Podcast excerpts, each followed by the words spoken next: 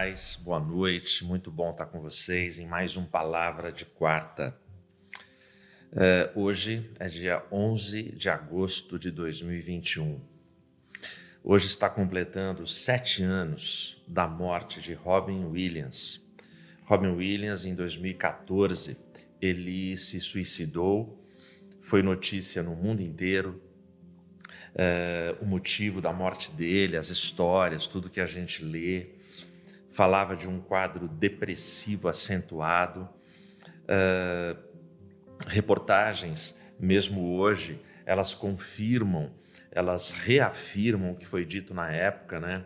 Ele estava envolvido nos últimos anos da sua vida, da sua carreira, com drogas, vícios. Uh, ele sofria um tipo de demência que é um estágio antes do Alzheimer. É, enfim, uma série de fatos, de eventos marcavam a vida dele. E no dia 14 de agosto, ele cometeu suicídio. É, a Universidade de Colômbia, nos Estados Unidos, fez uma pesquisa é, confrontando o suicídio de Robin Williams com suicídios. E a conclusão é assustadora. A partir do suicídio dele, o número aumentou em 10% nos Estados Unidos. No caso, usando o método da asfixia, que foi o método que o ator usou para o seu suicídio, o número aumentou em 32%. A pesquisa também revela que Sempre que uma celebridade comete o suicídio, o número de suicídio aumenta entre os fãs, entre pessoas que nem são fãs, mas que uh, vivem o mesmo quadro psicossocial, psicossomático uh, do ator, da celebridade em questão. Uh, o último filme que ele realizou, o último filme que ele participou, foi Uma Noite no Museu 3, O Segredo da Tumba. Eu estava lendo sobre esse filme porque o quadro dele de saúde já era extremamente fragilizado, extremamente debilitado. Uh, a maquiadora no set de filmagens, a maquiadora conta que todos os dias, quando a gravação terminava, Robin Williams ia até ela e, e, ele começava a conversar com ela e ele chegava a deitar-se no colo dela chorando. E ela conta que ele chorava por horas intermináveis, a ponto dela pedir um help, pedir um socorro para toda a direção, para toda a produção.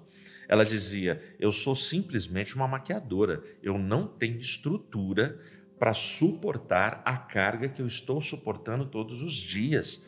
Vocês precisam providenciar psicólogo, psiquiatra, alguma coisa para socorrer ele, para entender o que está acontecendo com ele. E aí, no dia 11 de agosto, eh, o mundo foi impactado, os fãs ficaram chocados com o suicídio de Robin Williams. Por um estado eh, depressivo profundo, eh, somado a, a vícios, fragilidades, fraquezas e decepções com a própria vida. Essa, eu diria que é mais uma história, dentre milhares de outras histórias parecidas ou até mais trágicas, é mais uma história uh, de um abismo que chama outro abismo, conforme diz o Salmo 42, versículo 7. Uh, eh, o caos chama outro caos, o pecado chama outro pecado, a tragédia me leva a outra tragédia. E isso é, parece que para a nossa geração, para sociedades atuais, no mundo inteiro, parece um ciclo interminável é, que, que vai levando é, pessoas atrás de pessoas ao encontro da morte, ao encontro daquele fim inevitável, trágico e dramático. Alguns dias atrás, algumas semanas atrás, eu passei no apartamento dos meus pais e eu fazendo uma visita ali para eles, a gente ria, se abraçava uh, eh, para saber como é que estão os nossos bons velhinhos. E aí a minha mãe, ela fez um pedido. A minha mãe fez um pedido que eu aproveito o pedido dela é, para te fazer algumas perguntas. Quando esse quadro depressivo, social ou pessoal, particular, como o do Robin Williams, acontece na minha vida, na sua vida, quando quadros de abismo que chama outro abismo, caos que chama outro caos, acontece na minha vida, na sua vida, na minha família, na sua família, na nossa cidade, no nosso país, o que a gente faz? A gente se mata, a gente se suicida, a gente é, procura ouvir a voz de Deus, a gente procura a vontade de Deus, a gente procura obedecer a Deus, que nos diz na palavra: Buscar-me-eis e me achareis quando me buscardes de todo o vosso coração. O que a gente faz? Porque todos nós entramos nestes ciclos, ou pelo menos experimentamos ciclos eh, depressivos, ciclos onde parece que tudo é um grande vazio, onde a gente não vai eh, conseguir continuar a caminhada, não temos mais forças. Uh, a gente entra em ciclos onde a nossa saúde é afetada, onde o nosso emocional é afetado, a nossa moral é afetada. O que a gente faz? A gente desobedece, vira as costas para a vida e se entrega e bota um ponto final e game over, tudo acaba, ou a gente obedece a Deus, persevera e continua eu encontrei resposta no pedido da minha mãe. Voltando a falar da visita. Naquele dia, minha mãe chegou para mim e falou assim: Filho, eu já li várias vezes o Salmo 17. Filho, ele é lindo. Filho, eu queria que você preparasse uma mensagem e fizesse uma reflexão sobre o Salmo 17.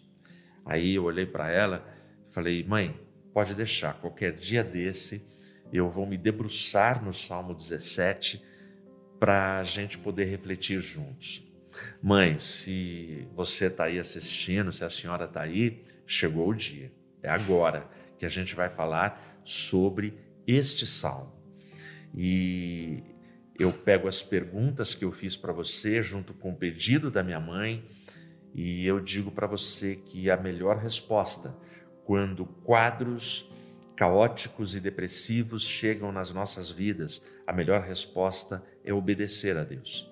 Uma das coisas que Deus se agrada é que nós, filhos, a gente tenha é, total obediência aos nossos pais, honra aos nossos pais. E lendo o Salmo 17, eu encontrei resposta para o quadro que enfrentava o Robin Williams, que eu enfrento que você enfrenta. Vamos ler? Abre a sua Bíblia aí, eu vou ler o salmo inteiro. É, e eu escolhi propositalmente a tradução do Eugene Peterson à mensagem, porque a forma poética, a forma como ele traduz esse salmo, é uma forma muito rica. Em nome de Jesus. Ele começa assim, os versos 1 e 2. Ó Eterno, Ouve enquanto apresento a minha causa, a mais honesta oração que já ouviste. Mostra ao mundo que sou inocente, em teu coração sabes que sou. Olha como Davi começa. Essa é uma oração de Davi. Essa é uma oração muito íntima, muito pessoal do rei Davi. E olha como ele ele ele ele está apresentando a causa dele. Ele está dizendo que ele vai fazer a oração mais honesta que Deus já ouviu. E ele já começa se defendendo. É, mostra ao mundo que eu sou inocente. É, pode parecer um exagero na figura e na pessoa do rei, mas o rei ele tinha fama mundial naquele momento. Pode ser que essa oração nos meus lábios fique risível, fique ridícula, porque eu não sou uma figura mundialmente famosa, mas Davi era. E Davi, ele usa essa expressão: mostra ao mundo que eu sou inocente. E aí ele ainda coloca Deus junto com ele na oração. Em teu coração, tu sabes que eu sou. Aí ele continua: examina-me por dentro e por fora Faz-me uma visita surpresa no meio da noite, e verás que sou aquilo que digo ser. minhas palavras não mentem. Davi continua reafirmando o seu caráter, a sua índole, a sua moral. Ele, ele diz aqui: Eu não tenho medo de uma visita surpresa. É, uma coisa é você receber a visita do pastor quando o pastor agenda a visita. Outra coisa é quando o pastor chega numa hora indesejável, inesperada, improvável, numa hora que ele não podia chegar na sua casa. Aí é aquela correria, o pastor chegou. E o pastor é um homem tão pecador quanto você. Agora imagino que Davi está falando, é, a confiança dele, a segurança dele, visita-me, faz uma visita surpresa no meio da noite. Aí ele continua: Não estou tentando impor o meu jeito do jeito que o mundo faz. Estou tentando seguir o teu jeito, o jeito da tua palavra. Estou seguindo tuas pegadas, um passo de cada vez e não desisto. Mais uma lição do rei aqui no Salmo 17. Ele diz que ele vai passo a passo. Aqui parece que já começa a dar uma virada na poesia. Porque se a gente ficasse somente nas primeiras palavras, nos primeiros versos deste salmo, a ideia que dá é que Davi é o cara. Davi, ele é perfeito, Davi, ele não mente, Davi faz a oração mais sincera, Davi ele pode receber uma visita surpresa no meio da noite do próprio Deus que ele não será surpreendido. Davi ele, ele reafirma eh, por duas vezes que ele é inocente, que o mundo precisa saber que ele é inocente. A ideia que me passa aqui, quando a gente lê um pouquinho mais atentamente, é de um cara inseguro, é, me parece que as pessoas que precisam o tempo todo falarem que elas são mais santas, que elas são perfeitas, que elas são melhores, que, enfim, que elas, que elas e que elas, é, me parece mais insegurança do que segurança. Me parece mais é, pessoas que estão ali desequilibradamente nas suas emoções, tentando provar algo para alguém. Então, aqui nesse momento, Davi já vai baixando a bola e aí ele vai dizendo: Olha, eu estou seguindo as tuas palavras, eu não quero que prevaleça o meu jeito, mas que seja o teu jeito, o jeito da tua palavra, e eu vou passo a passo, eu vou de cada vez, sabe, cada passinho, e eu não desisto. Parece que aqui Davi ele vai ficando um pouquinho mais uh, humano e parecido com a gente. Aí a gente chega no versículo 6. Chamo por ti, ó Deus, porque tenho certeza da resposta. Então, responde-me, ouve com atenção. Bom, então este cara aqui, ele já está admitindo que ele precisa de respostas que venham do trono. E ele diz que ele tem certeza da resposta, ele tem certeza que Deus vai, vai responder. E aí no verso 7, ele usa a expressão aqui na tradução do Eugene Peterson, e é por isso que eu peguei essa tradução. E quando eu li nessa tradução, eu falei: caramba, essa frase diz muito. É no verso 7 que ele vai dizer desta forma, que é o tema da nossa mensagem: grafita os muros com a tua graça. E ele continua: acolhe teus filhos apavorados, que fogem dos valentões da vizinhança e correm para ti. Então aqui ele faz um pedido, né? E ele faz um pedido que é poético, que você precisa mergulhar um pouco no sentido para entender. Grafita os muros com a tua graça. Uh, e aí ele pede: acolhe, muro tem a ver com proteção, acolhe os teus filhos que estão apavorados, que fogem de valentões da vizinhança. É, garotos que estão me ouvindo, adolescentes que estão me ouvindo agora, é, pais de família que estão me ouvindo, gente mais velha que está me ouvindo, que já se envolveu em brigas escolares, lembra?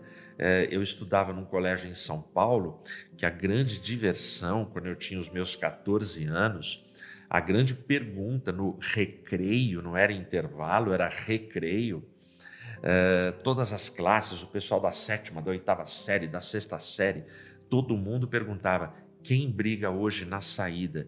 Porque todo dia tinha briga na saída. Você olhava torto para alguém, o que, que foi?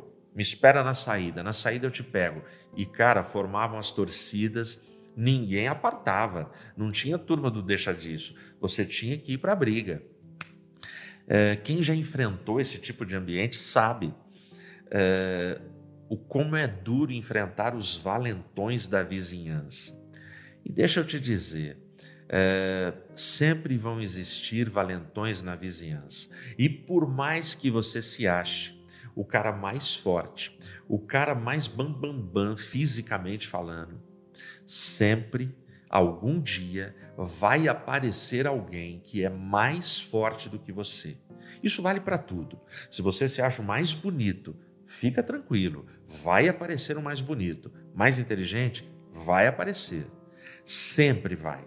E não é que aquele que aparecer é o mais, porque depois aparece o mais que ele. São ciclos e são fases. Então aqui, Davi ele pede isso, grafita os muros com a tua graça, nos dá essa proteção. Aí ele vem aqui no 8 e 9: mantém teu olhar sobre mim, esconde-me debaixo das tuas asas aconchegantes dos perversos que querem me pegar, dos inimigos mortais que se aproximam. Então aqui Davi já está admitindo que ele tem problema. Aquele cara do começo, que é o cara perfeito, é o cara que não mente, é o cara que faz uma oração sincera, é o cara que é inocente, ele jura de pé junto que é inocente, e ele fala: Deus, o mundo precisa saber que eu sou inocente. Aqui ele já está falando: eu tenho muitos inimigos, ah, eu estou passando por um momento de muita preocupação. Parece que não combina. Parece que não combina o início do salmo com esse momento aqui. Olha como ele continua. O coração deles é duro como pedra, e o bafo quente como vapor. Estão atrás de mim, quase me tocando os calcanhares, determinados a me derrubar, leões dispostos a me despedaçar leões fortes à espreita para o bote. Rapaz, Davi ele está dizendo que os inimigos dele, é, eles tinham a força, a sagacidade, a ferocidade, o poder de leões. Davi está apavorado. E aí ele continua: levanta-te, ó Eterno, pega os desprevenidos e arrasa com eles. Olha o que Davi está pedindo. Usa a tua espada, livra-me de tuas garras, usa tuas mãos e esgana-os. É o que Davi está pedindo. Essa gente que não consegue pensar além de hoje. Davi está dizendo que os inimigos dele, dele só têm ódio, vingança, é, sede de destruição e que eles não pensam no amanhã, eles não pensam nas consequências, eles respiram sangue e é hoje, é agora. Ou seja, o quadro de Davi, no Salmo 17, a oração que ele faz é uma oração apavorante, desesperadora, ele precisa de socorro. Aí aqui ele vai dar a virada.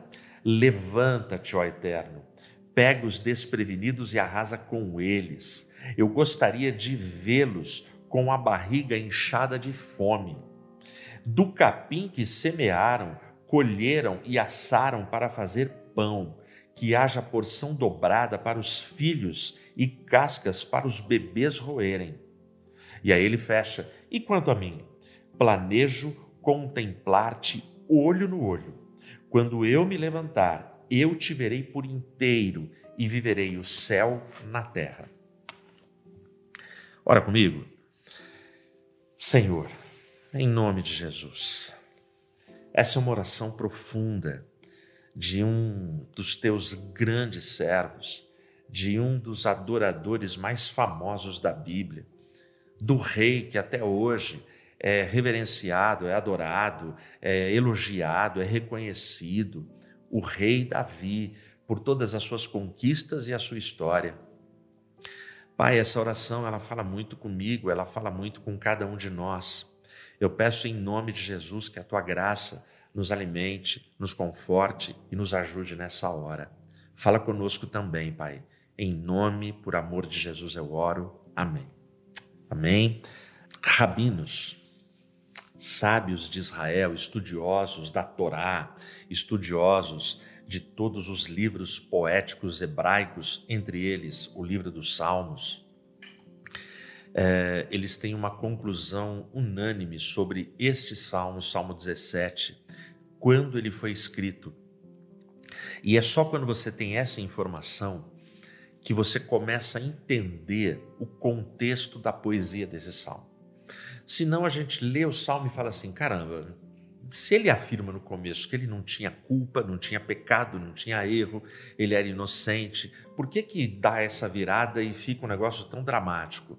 Bom, primeiro, é, se ele afirma que ele é inocente, é porque ele é acusado de alguma coisa, senão ele não gastaria tempo afirmando isso. Mas uh, os exegetas hebraicos eles dizem e afirmam, e eu concordo com eles, que o Salmo 17 ele foi escrito logo após a ordem que Davi deu para Joabe resolver a parada no campo de batalha e cuidar da morte de Urias. É nesse momento, depois que essa ordem é dada, que Davi ele se debruça o poeta, o pastor de Israel, o cantor de Israel, o mavioso cantor de Israel. E ele escreve esse salmo. Ele escreve esse salmo porque agora a consciência está pesada. Ele escreve esse salmo porque Davi ele começa a ter fantasmas na sua imaginação, no seu coração, que são fantasmas que perseguem a mim e perseguem a você. É, os fantasmas são o meu exército no campo de batalha, por causa dos meus pecados, pode ser derrotado. É exatamente assim que eu e você ficamos quando nós erramos, quando nós cometemos pecados ocultos, quando nós pisamos na bola, a gente acha que tudo vai desmoronar, a gente acha que a nossa família será destruída, a gente acha que os nossos ministérios vão minguar, a gente acha que seremos feridos por pragas, que seremos atingidos, que vamos morrer. Davi, nesse momento, ele, ele, ele começa a clamar, ele começa a pedir por causa disso. E, e, quais são os fantasmas? Lembra que eu falei agora há pouco sobre o abismo que chama outro abismo? Davi ele vai construindo na sua cabeça os seus sentimentos, estrategista que ele era, homem de guerra que ele era. Ele sabia que. Eh, se o exército fosse vencido no campo de batalha por causa dos seus pecados, os perversos vizinhos que rondavam Israel, filisteus, moabitas, edomitas, estes caras, eles detonariam a nação fragilizada, sem defesa e sem exército. Davi ele sofreu nesse salmo o que muitas vezes eu e você sofremos. Muitos dos nossos sofrimentos, eles acontecem por antecipação. São coisas que nunca aconteceram e nunca virão a acontecer. Mas a gente se entrega num ciclo, numa espiral de morte, de desespero, de tragédias que a gente vai formando na nossa imaginação. Davi estava exatamente assim. E é neste contexto, nesse contexto de sentimentos confusos, de dramas psicológicos, de acusação da consciência por todo o ato dramático, por todo o ato que mancha a biografia de Davi, por todo o ato carnal e pecaminoso do adultério, da morte de Urias, é por causa de tudo isso e é nesse contexto que a gente chega no verso 7 grafita os muros com a tua graça. Esse é o clamor que faz o rei, e é nesta frase que tem a virada na oração, é nessa frase que ele se derrama clamando a Deus. Bom, muros, vamos falar primeiro de muros. Muros, é, eles simbolizam proteção, é, mas muros, simplesmente muros, não resolvem a questão. A gente vive num tempo onde muros precisam de cerca elétrica, câmeras, torre de vigia. Muros precisam de tudo isso. E eu diria que tudo isso muros, cerca elétrica, torre de vigia, câmeras isso é a graça. É, é essa proteção graciosa que Davi está pedindo. E aí a linguagem poética grafita, ou seja, esses muros têm que estar equipados, eles precisam estar é, decorados com a tua graça, porque a tua graça é o que nos sustenta e é o que nos protege. É, eu recebi uma vez na minha casa um pichador. O pichador, e aí eu não podia perder aquela oportunidade. Aí ele falou que eu fiz muitas perguntas para ele. É, a gente estava com a família toda aqui, a minha família, mais a família do pichador. E eu falei, e ele já não era, ele era um ex-pichador, mas eu falei, cara, eu não posso perder essa oportunidade, você precisa me contar. Por que é que vocês picham paredes e prédios? Qual é a graça? O que vocês ganham? Ganha dinheiro? E aí ele explicava que não ganha nada. A graça é, é, é a graça da disputa de uma gangue ganhar da outra gangue, é, ver quem picha o prédio mais alto, a ponte, o monumento.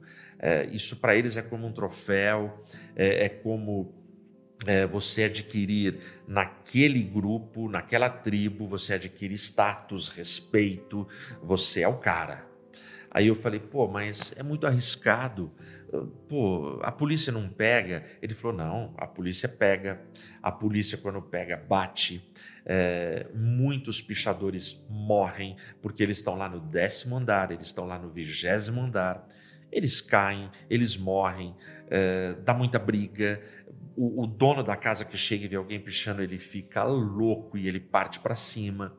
Só que isso não vira notícia, porque não interessa. Porque a sociedade, se você for perguntar, ela odeia pichadores. Quem gosta? A não ser a tribo dos pichadores. Porque, pensa, você se esforça, você se dedica, você economiza, você constrói a sua casa.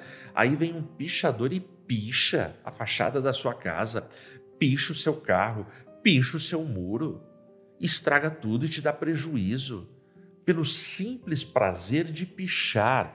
É, não, não é não dá nem para justificar aquela pessoa que entrou no supermercado e roubou comida porque está com fome. Não. O pichador é o prazer mal pelo mal. Não tem explicação. Eu falei, caramba, cara, mas que diversão, que gosto perdido. Eu falei, mas e os prédios? Como é que vocês entram? Ele falou, nossa, em São Paulo é a coisa mais fácil. Esse cara é de São Paulo. Ele falava que eles chegavam nos, nos prédios, que tem muito apartamento em São Paulo, que tem lá portaria, mas não tem porteiro. É só o, o número do apartamento que você digita e a pessoa abre lá de cima. Então, muitas vezes, na madrugada, eles chegavam e discavam em qualquer andar, tipo, discava no décimo andar e falando que ele era do décimo quinto. Ô, oh, alô, aqui é o João do 15, você não abre para mim, eu esqueci a chave. E, e essa explicação, João do 15, é, é a que eles usavam em todos os lugares. Ele conta que de cada dez lugares que eles tentavam, nove abriam a porta e eles entravam. Aí eles estão com acesso à escada, elevador e saía pichando. É, tanto é que aqui em casa o apelido desse rapaz, eu não vou contar o nome para vocês, é, hoje ele, ele passou por um processo de conversão, tudo mais, evangelho na vida dele. Mas o apelido dele para gente aqui em casa é João do 15, porque eu falei, pô, João do 15, sensacional essa, essa explicação. Bom, por que, que eu estou te contando isso? Porque existe uma diferença entre pichadores e grafiteiros. O grafite, ele tem um reconhecimento social. O grafite tem a proposta de levar beleza, de levar estética, de levar arte é, urbana nos mais diferentes centros do mundo. E aí eu fui pesquisar hoje, quando eu li esse texto, quando eu li esse verso aqui nessa tradução, sobre os grandes grafiteiros do Brasil. E eu li a biografia de uns 10, 20 caras. 90% deles, 90 se não for mais, começaram como pichadores. E aí o tempo passou, eles se transformaram em grafiteiros reconhecidos internacionalmente. É impressionante, todos eles têm catalogadas as obras deles no Brasil e no mundo, obras assim que é cartão postal, coisas assim que você fala: caramba, que quadro que o cara fez. E isso me chamou a atenção. Me chamou a atenção porque o Evangelho é isso. Eu acho que o Evangelho transforma pichadores em grafiteiros. Porque aquele pichador que não tem propósito, que só quer destruir o patrimônio alheio, existe um artista ali, mas esse artista precisa ser descoberto e ele precisa ser transformado. O velho homem e o novo homem. Então aí é, eu estava vendo essa coisa do grafite, do grafite como arte, do grafite que comunica uma beleza. Grafita os muros com a tua graça.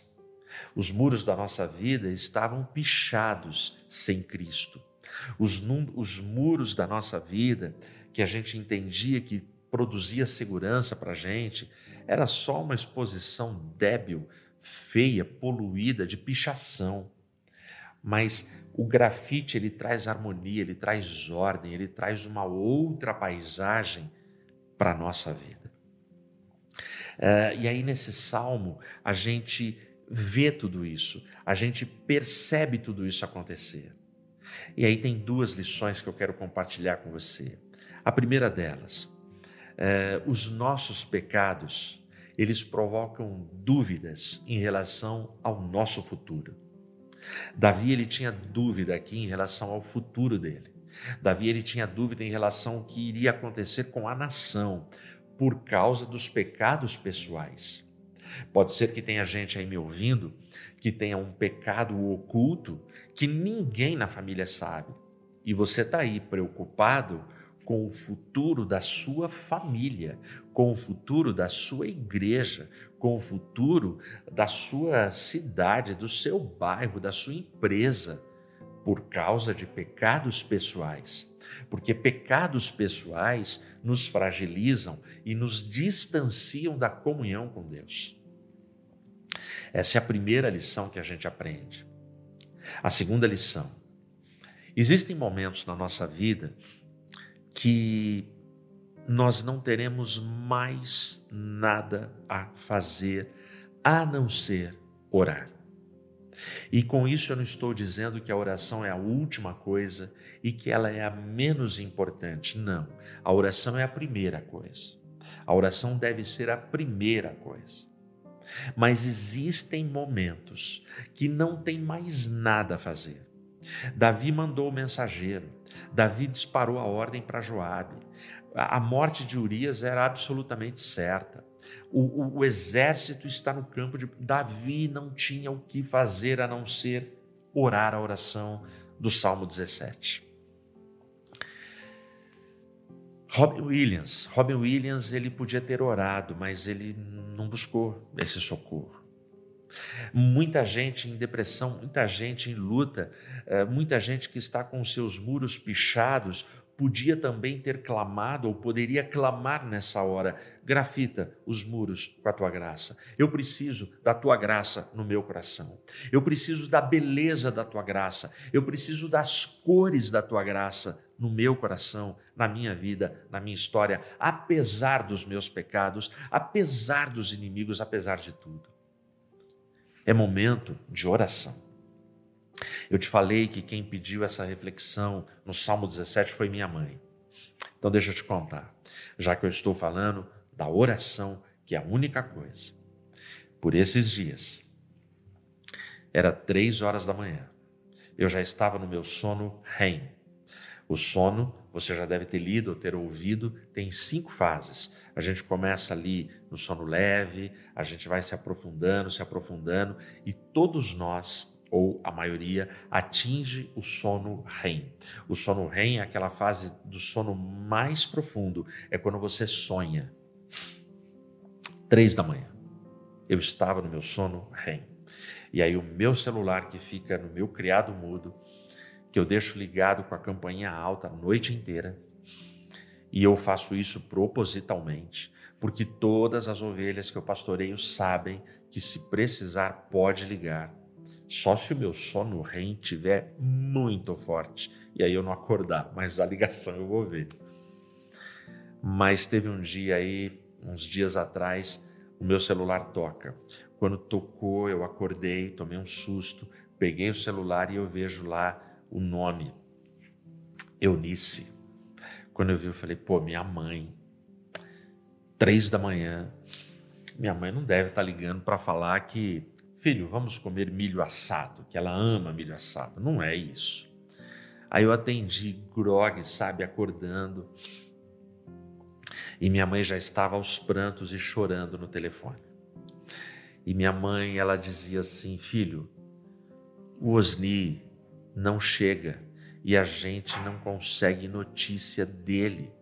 Era para ele já estar tá aqui nove e meia da noite, é três da manhã, ele não chega. Então, deixa eu explicar o contexto para você entender.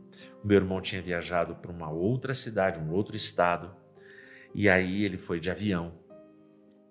E aí, na noite anterior, ligou para ela e falou que estava vindo. E aí ela entendeu que ele chegaria às nove e meia. Mas olha só a confusão na comunicação e como é importante a comunicação, como é importante você ouvir o outro, prestar atenção no que o outro fala. É, o meu irmão, o que, que ele disse? Ele disse: Eu estou aqui, é, o meu voo é amanhã, Nove e meia da manhã eu chego em São Paulo, aí de São Paulo eu pego o meu carro e vou aí para Campinas para poder ficar com vocês. Era essa. Era essa a mensagem. Mas a minha mãe, de alguma forma, entendeu que nove e meia ele estaria em Campinas. Isso acontece com todos nós. É, isso não tem nada a ver com ah, minha mãe, a idade dela, ah, o meu irmão, a idade. Não, não é isso. É, para você ter uma ideia, eu já tive viagem que eu ia para Maceió para um seminário de sábado e domingo, pregar o dia inteiro, dar palestra tal. E eu e a Regina muito tranquilo. Ah, não, nosso voo é sete horas da noite. Meu pai, que foi levar a gente, no caminho a Regina falou: Ah, Edmilson, eu confundi. Passagem na mão. O nosso voo era 18 horas, não era 19. Nós perdemos o voo. Nós perdemos o voo e uma passagem que a gente comprou com muita antecedência, eu tive que comprar lá na hora para mim e para ela. Pagamos assim, vai, 10 vezes mais. Foi caro, foi muito caro. Mas eu não podia deixar aqueles irmãos na mão. E quando eu cheguei lá, eu fiquei assim, envergonhado. Eu falei, Regina, ainda bem que a gente decidiu vir. Porque quando a gente chega no aeroporto, os irmãos da igreja estavam no aeroporto com uma faixa. Seja bem-vindo, pastor Edmilson, a Maceió. Cara, como é que eu deixo esses irmãos na mão? Pensa. Muito bem. Só que aí, três da manhã, eu falando com a minha mãe, eu não sei dessa história toda. Eu falei, mãe, qual o número do voo? Não sei. Bom, então peraí, eu vou tentar ligar para ele. Aí eu ligo no celular do meu irmão, ligo, caixa postal, caixa postal. Isso três da manhã, quatro da manhã. Minha mãe desesperada. Tento ligar no aeroporto em São Paulo para ver. Uh, nada. Hoje em dia você liga em aeroporto, é, é só robô que te atende. Você não fala com uma pessoa para pedir um help. Desespero total. Minha mãe só chorava, o meu pai, pânico, pânico. Até que eu falei, mãe, não tem jeito, vamos esperar amanhã cedo. Ele pode ter acontecido tanta coisa, o voo ser cancelado, eh, a bateria do celular acabou. Enfim, mãe, segura a onda, vamos orar, vai dar tudo certo. Ah, tá bom, filho. Mas eu vi que ela não ficou.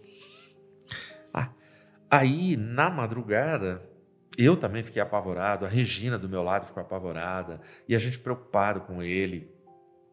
Aí eu dobrei os joelhos e eu falei, eu vou orar, vou pedir para Deus me responder, porque a gente não tem o que fazer.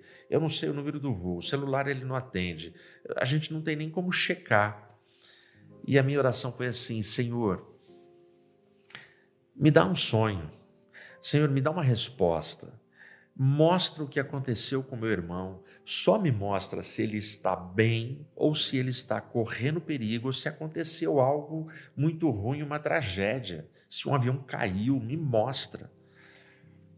Eu fiz essa oração, deitei e dormi.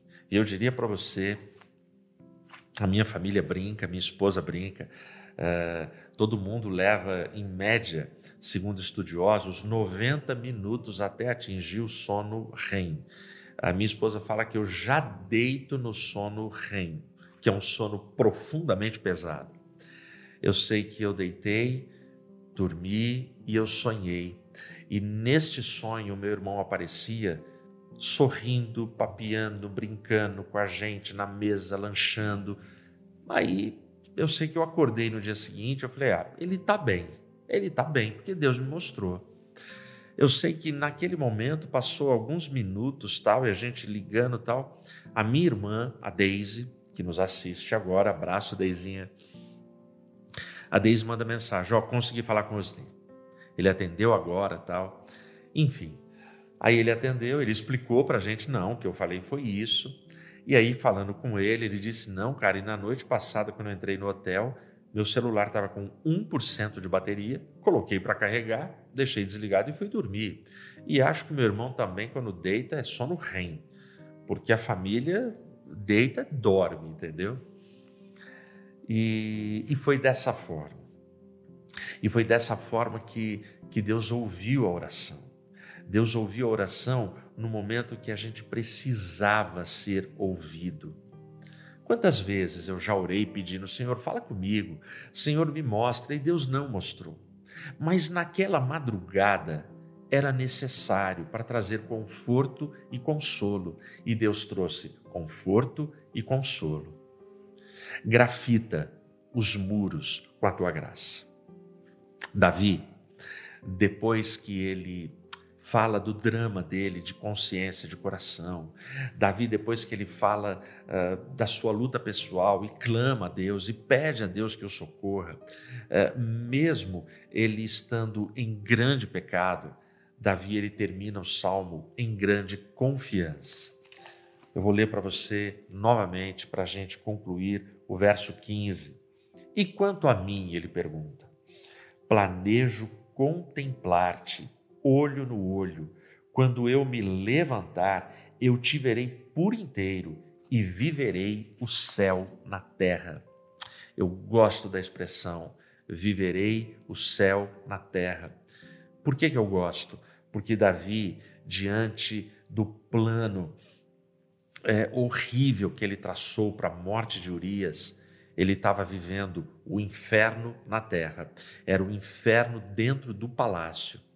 Mas Davi entendia que depois da graça de Deus ter grafitado a vida dele, os muros do palácio, o coração dele, depois que o perdão de Deus chegasse a ele, ele ainda poderia viver o céu na terra.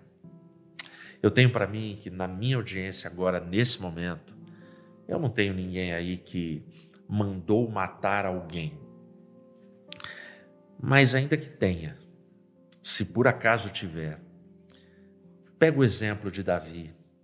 Davi, ele não se suicidou, ele não se entregou, ele não desistiu, mas ele confessou, ele buscou graça em Deus e ele demonstrou confiança eu ainda viverei o céu na terra.